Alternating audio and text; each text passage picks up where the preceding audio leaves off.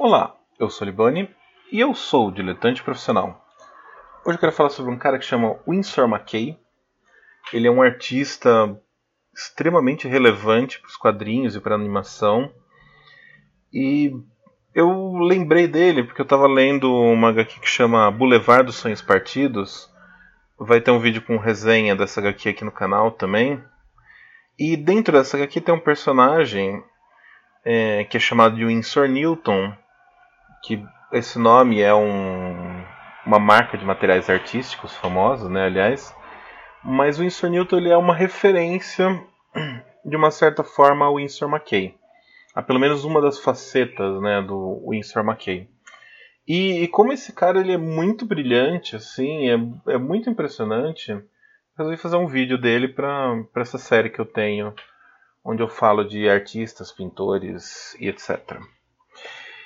É, o Winsor McKay, ele nasceu. Ele é um cara assim meio cheio de mistérios, assim, né? É, ele mentia a data dele, tem pontos diferentes da vida em que ele fala datas diferentes, data de nascimento, tá? É, então, o nascimento dele é por volta de 1866 a 1871 e a morte dele é em 1934. Ele viveu nos Estados Unidos, mas a origem também é meio incerta. Se ele era americano, nascido nos Estados Unidos, ou se ele era canadense.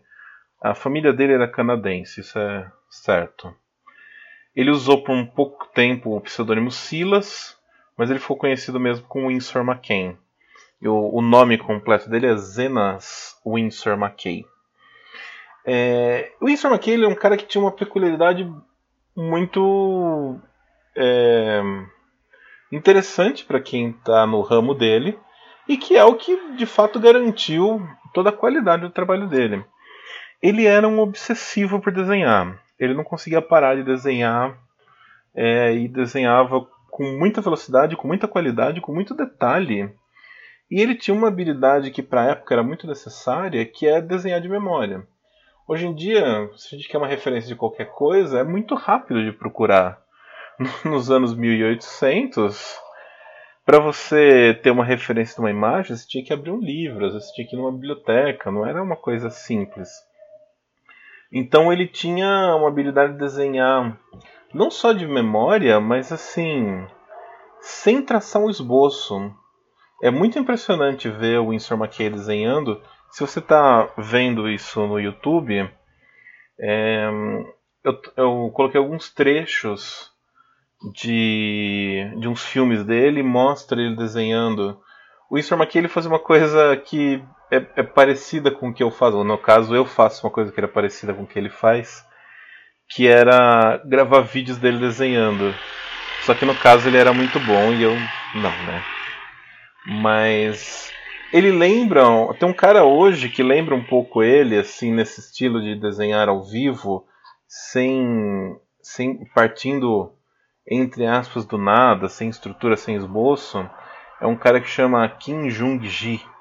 Pesquisa esse cara, ele é, ele é bem impressionante também. E o Storm desde cedo então ele tinha essa, essa capacidade de desenhar, né? Mas o, o pai dele, né, como todos os pais, mandou ele para um curso de administração.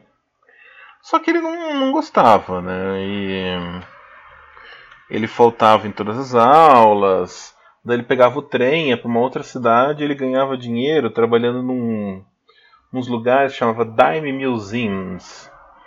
É, esses Dime Museums é, seriam uma tradução literal, museu de um centavo, né?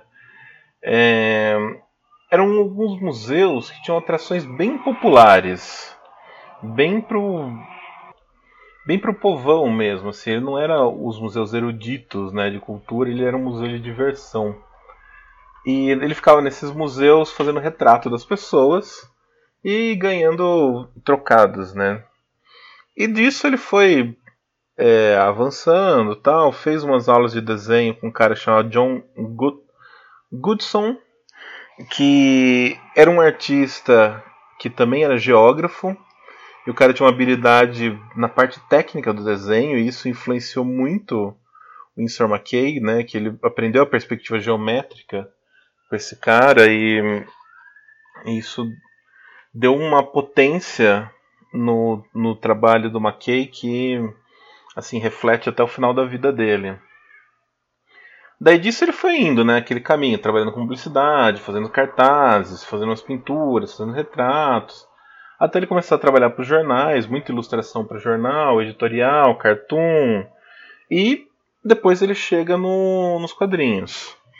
A primeira tira popular dele chamava Little Sam Sneeze. E depois vem o, o, o grande sucesso, assim, né? O, o, primeiro grande sucesso, vamos dizer, que é o Dream of the Harbite Find, que tinha uma estrutura básica que é de onde vai surgir o Little Nemo, que é o, de fato o motivo pelo que ele é conhecido. No Dream of the Harbite Find, a estrutura era assim, era uma página, acontecia uma coisa muito louca ali naquela cena, e no último quadro a pessoa acordava ali porque ela estava tendo um pesadelo, porque ela comeu um sanduíche lá super pesado, que esse é Harbite aí, Find. E é, o que chamava muita atenção no trabalho dele era que ele fugia completamente de qualquer padrão que se estava assim, tudo bem, o quadrinho ele ainda não estava tão consolidado na época, mas você já tinha um formato de tiro de jornal, você já tinha aquela linguagem das calhas, da separação, é, dos quadradinhos, né, dos quadrinhos em si, e ele foge, ele começa a pensar num design de página. Na época, essas páginas de quadrinhos saíram nos jornais de, em páginas inteiras. Então, ele não pensava em uma linha de vários quadrinhos. Ele começou a quebrar essas regras e pensar em círculos, em pensar em quadros é, verticais de ponta a ponta. E tudo isso com uma qualidade artística muito, muito grande um desenho extremamente detalhista, um desenho com cenários complexos e de profundidade, né? Porque ele dominou muito a perspectiva e muito movimento. As páginas dele tinham um movimento impressionante. E disso daí ele vai para o Little Nemo, que é a tira mais famosa dele, né, publicada de 1905 a 1911 que era um quadrinho infantil, colorido, página inteira, gigantesco, que mostrava, que introduz um conceito que vai ser assim é, a base da história em quadrinho, né, no mundo. Não, não sei se ele exatamente introduz esse conceito, mas ele é um dos primeiros a trabalhar com esse conceito de que uma, de ter uma história com continuidade. Então, apesar de você conseguir ler cada página do Little Nemo isoladamente, que o que aconteceu no Little Nemo era um menino que é para um reino fantástico tal. Aconteceu alguma coisa muito louca, sempre naquele design muito louco do McKay. E no último quadrinho ele sempre acordava antes de resolver a situação. É, ou quando a situação complicava muito. E essas páginas vão formando uma história longa e muito complexa, com vários personagens. É, existem republicações, todo o material do Winsor McKay, esses vídeos, essas imagens que estão aparecendo no YouTube, eles já estão em domínio público. E existem várias publicações nos Estados Unidos, republicações desses materiais, e são em livros gigantescos, com páginas maravilhosas. Assim, é, é muito impressionante o trabalho dele é, republicado. Na exposição do Miss, que eu até falei em outro vídeo, tem uma página do, de jornal da época e assim, o trabalho de cores que ele fazia era surpreendente. Era surpreendente. Você vê uma página impressa ali do Little Nemo na época era uma coisa assim surreal. E além de toda essa questão da habilidade dele, ele incorporou muito um estilo de arte novo, que é o estilo do Musha.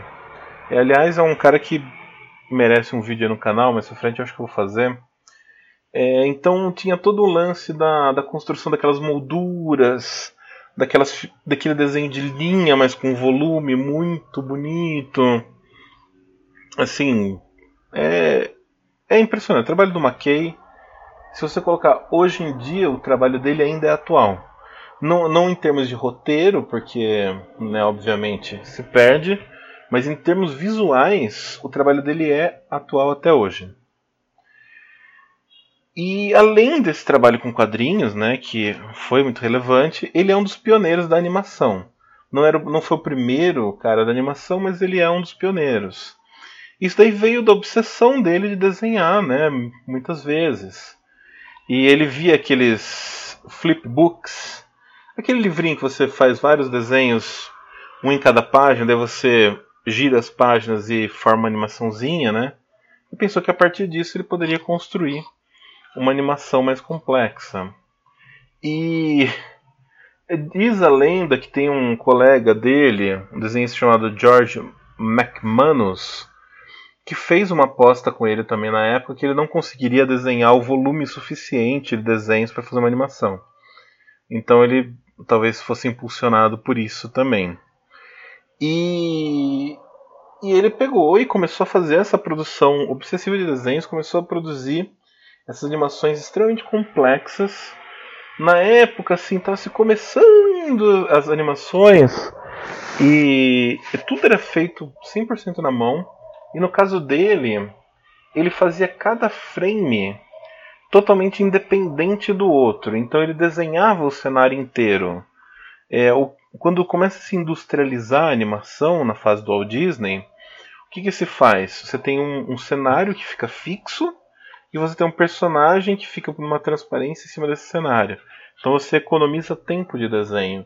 No Storm aqui não, ele fazia uma produção completa na a imagem como um todo. E ele usava essa, ele fez animações dos personagens dele, do Little Nemo, de várias coisas, tal. É, inclusive assim, ele fazia os filmes mostrando ele é, como pessoa, né? E depois as animações.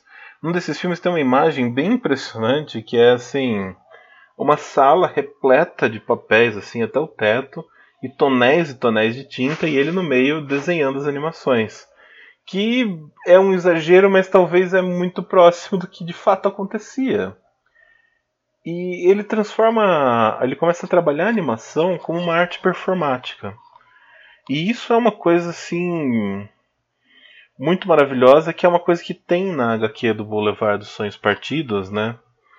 É, que ele, ele ia se apresentar nos tais teatros de Vaudeville, que são eram os teatros de variedade, assim, meio um, quase tudo ali valia, né? É, então ele ia nesse teatro e tal, fazia alguns desenhos ao vivo ali, numa velocidade impressionante, com uma qualidade absurda. E daí ele começava a meio que desafiar a plateia, ah, vocês duvidam que pode se mexer e tal. E daí ele projetava a animação dele e interagia com essa animação. Então, um dos desenhos mais famosos dele é o Gert, o dinossauro, que, de novo, né, na, no lado obsessivo dele, ele pesquisou ao extremo, foi em museus, viu como o dinossauro se movimentava.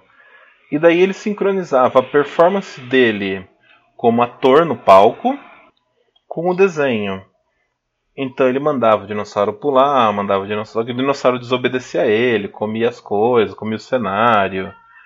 E, enfim, o cara era, ele era muito brilhante, muito um artista muito complexo e completo e influenciou muita gente, inclusive o próprio Walt Disney foi influenciado por ele. E é uma influência forte até hoje, não nas animações, porque obviamente o que ele fazia é uma coisa que se perdeu, mas nos quadrinhos ele é uma influência forte até hoje. E chega a ser um caso curioso, porque é, no mundo onde né, o cinema explora tantas coisas, né, fica resgatando e puxando e refazendo muitas coisas. O trabalho do McKay ele foi meio que deixado de lado. É, é um trabalho que está em domínio público, qualquer um poderia pegar e fazer, qualquer um pode pegar e publicar, mas ele ficou meio de escanteio, assim, ele não, não foi tão resgatado como talvez deveria. E virou meio que uma coisa cult aí de nicho. Inclusive no Brasil, assim, teve publicações no passado, né, de algumas coisas dele, mas assim num passado muito remoto.